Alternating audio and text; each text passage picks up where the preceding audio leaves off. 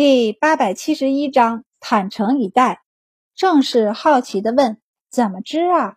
不知道。小钱是道：“不过我让人给老四写信了，让他给我送些羊毛回来，再问问人家是怎么织的。”正是点头，也忧愁起来。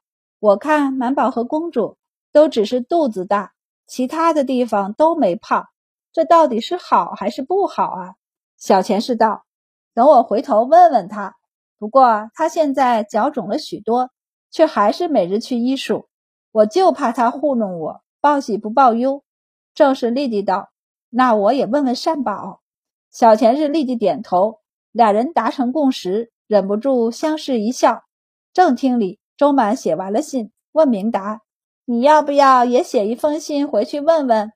他委婉的道：“或许有些话，殿下不好与我明说。”而我距离京城太远，只怕领悟不到殿下的意思。你们是兄妹，应该更好说心里话。明达并不觉得太子哥哥虽然疼他，但是把他当妹妹，把周满当心腹。要说机密，只怕他会更愿意和周满说。不过对上周满的目光，明达沉吟了一下，还是点头应下了。不过他写的信就要简洁多了。问个好以后。便旁敲侧击了一下此事，两三句话的事儿。周满见他写的这么少，欲言又止。白善就扯过他手里的信，吹干后塞进信封里，塞进怀里道：“行了，吃饭去。你当谁都与你一样是话唠吗？”周满不由嘀咕：“我怎么话唠了？我明明是为了表达清楚明白，以免有什么误会。要是都像殿下这样引掉最关键的信息。”只写了目的，不仅徒惹猜疑，还耽误时间。青州距离京城可不近，一去一回半个月过去了。白善这才想起来，扭头问殷霍和白二郎：“你们有没有信送回去？”殷霍略一点头：“还真有。他打算告诉家里，今年过年他不回家过年了，要留在青州过年。这是件大事儿，得告诉他们。”白二郎想了一圈后摇头：“我没有。”白善和周满就一起看向他。快过年了，你不该催一催人还钱吗？白二郎道：“我又不在京城，催他们还了，我也用不着，还不如让他们继续借着呢。”明达不由问他：“现在还有谁欠你的钱？”白二郎笑眯眯的：“没几个了，都是以前在国子监和崇文馆玩的比较好的同窗。对他们，我收的不是日息，就当是朋友借给他们的。”放心，他们不会赖账的。明达当然不担心他们赖账，只是很好奇白二郎怎么这么喜欢放债，即便不赚利息钱也要借。白二郎忧伤的道：“没办法呀，我又不做生意，也不是那个料。那赚来的钱留在库房里也是落灰，还不如拿出来给人用。反正我知道他们人品好，肯定会还，也能还上。”白善已经起身扶着周满。走吧，去吃饭。周满就顺口问了一句：“留着钱数钱也高兴啊，你为什么非得借出去呢？”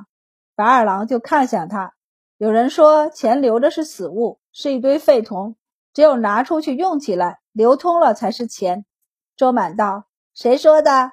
白二郎就眯起眼睛盯着他看，白善都忍不住扭头看向他了。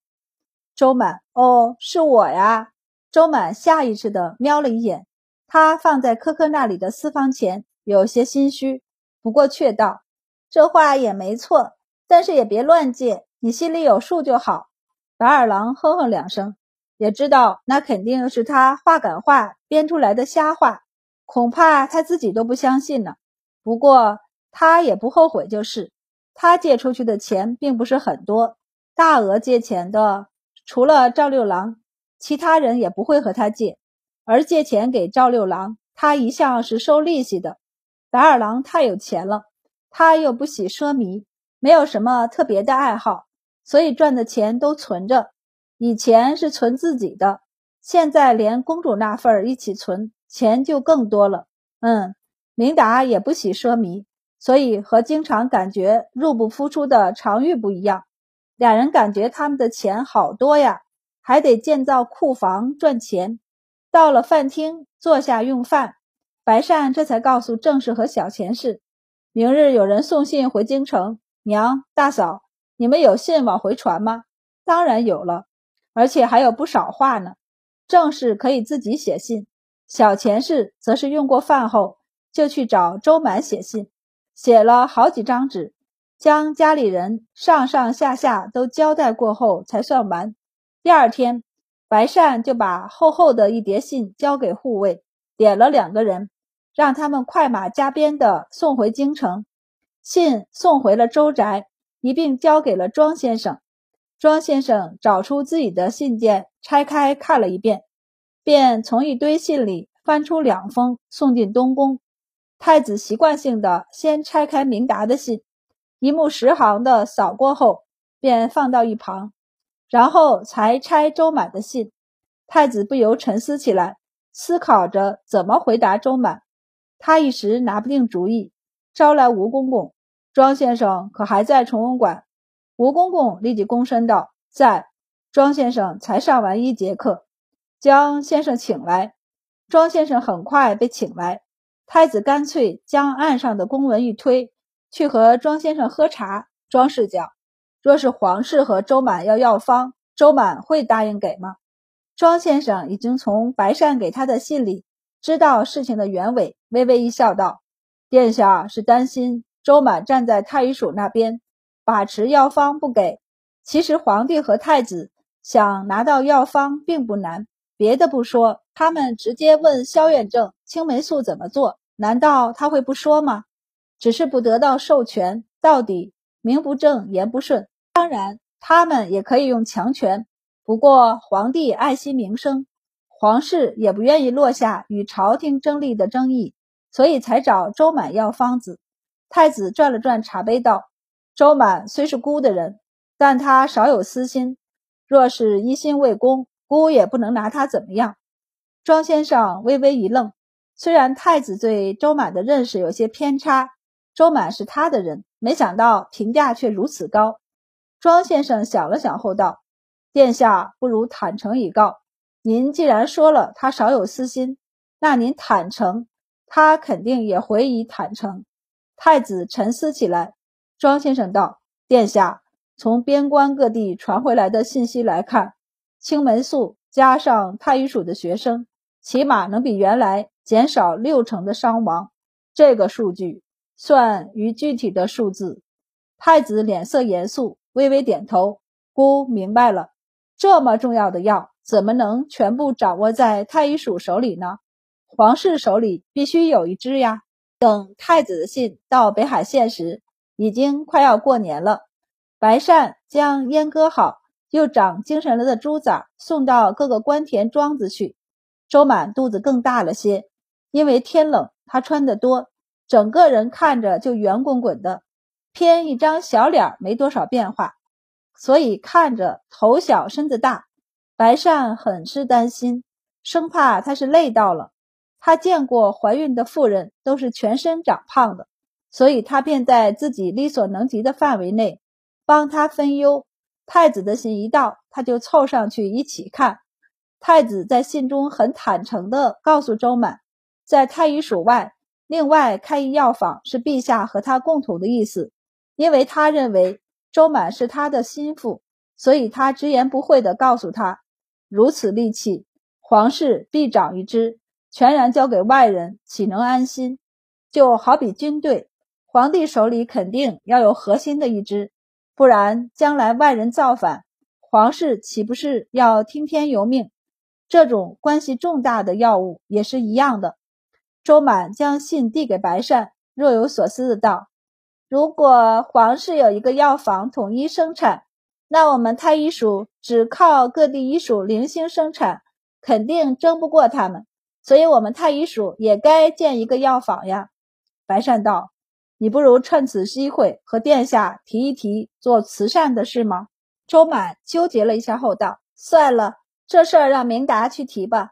为了不让萧远正太生气，我觉得也应该替太医署谋一谋福利。”正说话，大吉从外面拿了一封信进来，郎主。娘子，驿站送了信来。白善伸手接过，问道：“谁的？”娘子的。周满一看到信封上的字迹，便脖子一缩，小声道：“是萧院正写来的。”白善便替他拆开，笑嘻嘻的道：“别害怕，萧院正不在此处，他最多隔空骂你。”萧院正不知是听到了风声，还是猜出了太子在找周满要药方，特特写了信过来给周满，从他们创建太医署的艰难，到太医署未来的发展的不容易。洋洋洒洒写了两张纸，最后才点题说起皇室想要建药房的事。他道：“几位尚书都说过，部门有专职，医药一事本就该太医署来管。虽然青霉素一药关系重大，但也不能因此就违了原则。不然要朝廷何用？要部门何用？”又道：“太医署一直被认为和太医院一样是陛下私属，而不是朝廷部门。”若再将此关系厉害的药交给皇室，岂不是更脱不掉此任事？不知要到何时，太医署方能得到诸公认可？除此外，更有成药药效的问题。萧院正道：你我皆知，成药方子不仅是用的药材质量、数量，其手法也极其关键。差之毫厘，药效便谬之千里。良药可成毒药。由太医署来做药，好歹做药的都是经过正规学习的学生，有所保证。若是交给皇室，一个步骤出差错，他们若察觉不了，将贻害不浅。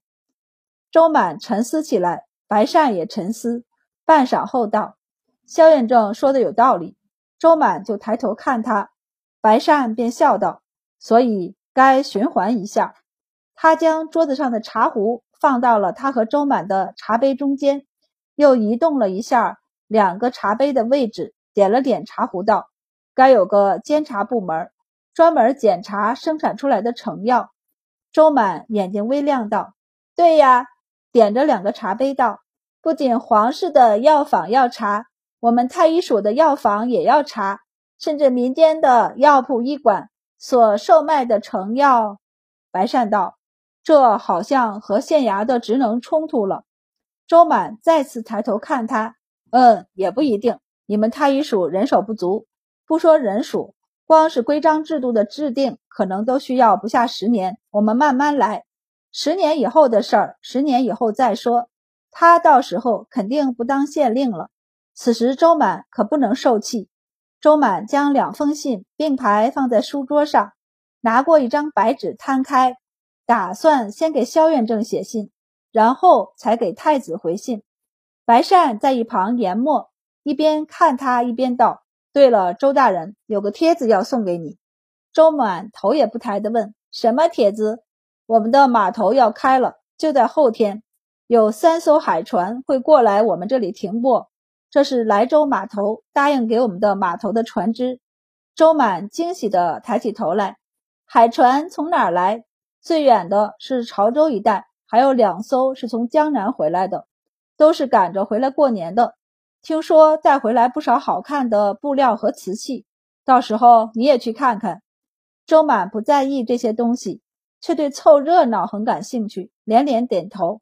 那我们明天得去了吧？嗯，明天郭刺史他们也会过来，等他们到了，我们一起去。白善伸手将他额角散落下来的玉里头发弄好，笑道：“你身子重，到时候就和殷霍他们一起住在公主的别院里。咦，那你们呢？我们住在龙池海思处，那其实就是一个挂名，还是白善自己封的。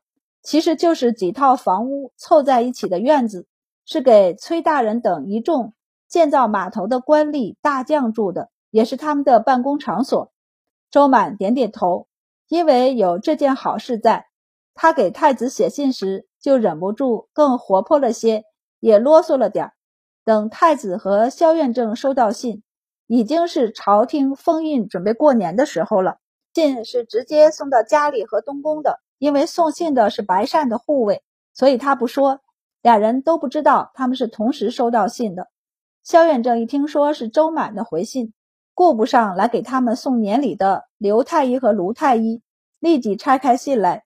刘太医知道这是周满的信，也不由放下茶杯，关切地看着萧远正，见他脸色渐渐严肃，最后慢慢的把信合起来，便不由问道：“怎么了？周大人不赞同我们的观点吗？”萧院正压下手中的信，半晌不说话。卢太医焦急：“院正，您倒是说呀，周满是不是已经把药方给太子了？”“还没有。”俩人才要松一口气，就听萧院正面无表情的道：“不过快了。”他说他已经答应给太子了。刘太医和卢太医无语，说话能不能不大喘气儿？俩人面面相觑，一时没说话。